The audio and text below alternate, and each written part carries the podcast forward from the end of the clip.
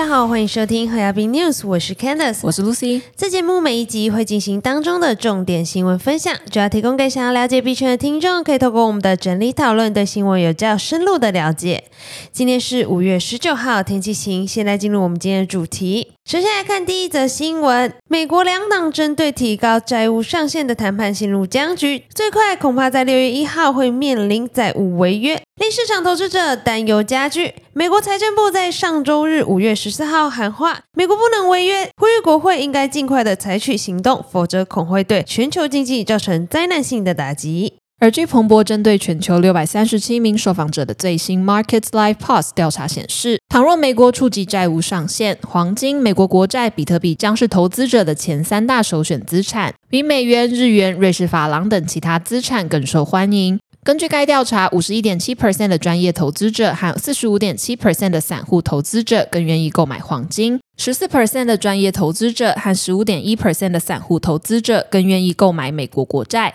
七点八 percent 的专业投资者和十一点三 percent 的散户投资者更愿意购买比特币。大约六十 percent 的受访者认为，此次美国债务违约风险比二零一一年更大。二零一一年是历来美国面临最严重的债务上限危机。Investco 固定收益替代品和 ETF 策略主管 Jason Blum 指出，鉴于如今选民国会的两极分化，风险比以前更高了。他表示，双方如果坚持己见，表明他们有可能无法及时采取行动。报道提到，当前黄金对冲并不便宜，因为今年开始到现在，黄金一直表现得非常良好。首先是受益于中国奢侈品买家需求的成长，再后来呢是受益于银行业危机、美国违约的威胁，这些因素促使金价维持在两千美元上方，接近两千零七十五点四七美元的历史高点。与此同时，大多数受访者认为，如果债务上限争端走到最后关头，但美国没有违约的话，十年期美国国债将会上涨。然而，约六十 percent 的散户投资者预计，倘若真的违约，十年期美国国债将会走弱。至于美国国债收益率，上周收在三点四六 percent，较今年内高点低约六三个基点。一些投资者认为，债务上限争端已对美元造成一些损害。四十一 percent 的投资者表示，倘若美国债务违约，美元作为全球主要储备货币的地位将会面临风险。早前的调查更是显示，大多数受访者认为，未来十年内美元在全球外汇储备中所占比重将降至不到一半。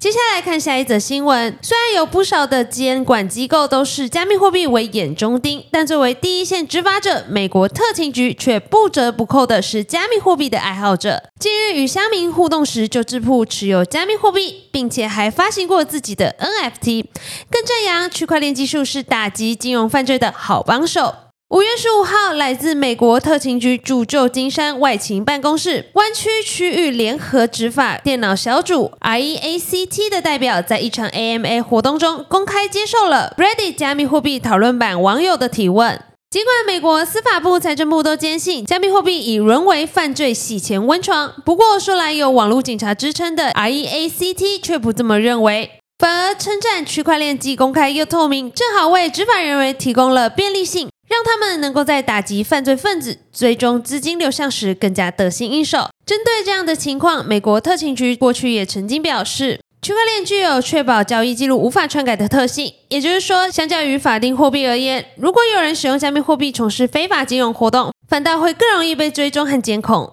当网友在 AMA 中问及“假如不想让你查到交易记录，我应该使用什么加密货币”时，美国特勤局也直接回应称：使用现金。另一位网友就好奇询问：“你们本身是否持有加密货币呢？”对此，美国特勤局则坦言：“我们绝对是加密货币的持有者，并在后续的回应中自诩为加密货币爱好者。”美国特勤局解释称，持有加密货币能够协助执法人员更深入了解这个领域的一些运作机制。他们表示，当你需要了解某些特定资产或区块链的机制时，你就必须从做中学，因而会亲自动手执行一些交易。虽然美国特勤局 REACT 回答了一系列非常严肃的问题，但 AMA 期间也有一些乐趣。当一位网友询问是否会考虑推出自己的冥币时，该局随即就附上自身在 OpenSea 上架的 NFT 系列，并回应称：“我们正努力试着了解这个领域的各种数位资产。”接下来看下一则新闻。稳定币龙头 USDT 的发行商 Teller 曾在上周发布的储备报告中公告持有十五亿美元的比特币，约占储备的两 percent。就在五月十七号晚间，Teller 官方宣布将会定期购入更多比特币。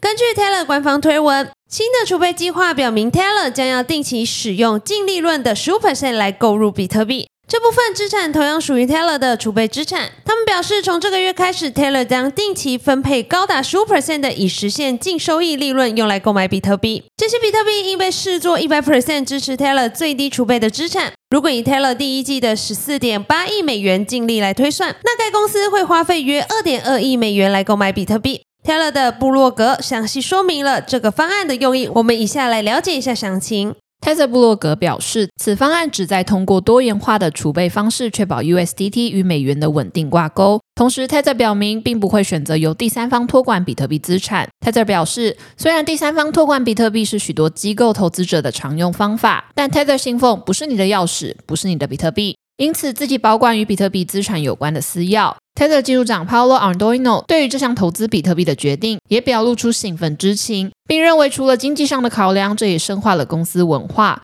Ardoino 说道：“我们对于比特币的投资不仅是提高我们投资组合绩效的一种方式，但它也是一种让我们与变革性技术保持一致的方法。这种技术有可能重塑我们开展业务和生活的方式。”接下来看下一则新闻。欧盟成员国本周二五月十六号批准了全球首部监管加密资产的全面性法规，预计将从二零二四年开始实施，给英国、美国等国家带来更大的压力。路透社报道，在加密货币交易所 FTX 倒闭后，政府机关监管这类资产的必要性变得更加迫切。相关法规已在四月获得欧洲议会通过，十六日在布鲁塞尔召开的欧盟财长会议上正式批准这部法规。欧盟轮值主席国瑞典的财政部长斯凡特森表示，近期发生的事件证实，市场迫切需要规范，好为投资这些资产的欧洲人提供更好的保护，并防止滥用加密产业进行洗钱和资助恐怖主义的活动。在这些规范下，将要求想要在欧盟二十七个成员国里发行、交易及保护加密货币资产。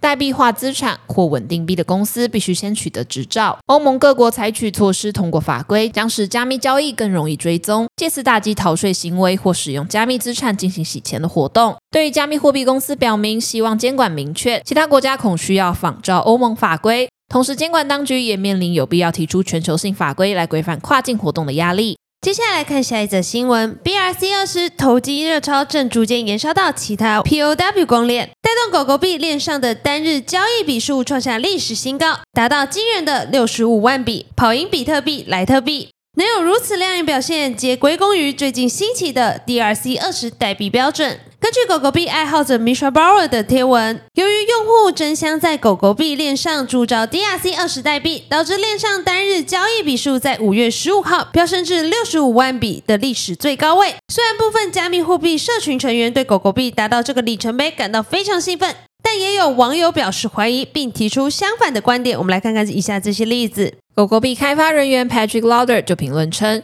这些投机者不过是在铸造骗局。而网友 Morgan Roster 则认为，这正是狗狗币区块链向众人展示其处理能力的大好机会。另一位加密货币爱好者 Martin Stauber 就站出来反驳称，DRC 二十并不是导致链上活动激增的主要原因。他引用交易数据分析指出，狗币链上大部分的流量都来自于少数交易量较高的钱包。虽然各方观点不一，但这项发展仍凸显出人们对狗狗币及其在各种应用中的潜力越来越感兴趣。本节新闻分享就到这边结束了。如果听众有任何国内外新闻或消息，希望我们帮忙阅读，可以在下方留言告诉我们。感谢收听今天的和亚宾 news，我是 Candice，我是 Lucy，我们下周空中再见，拜拜。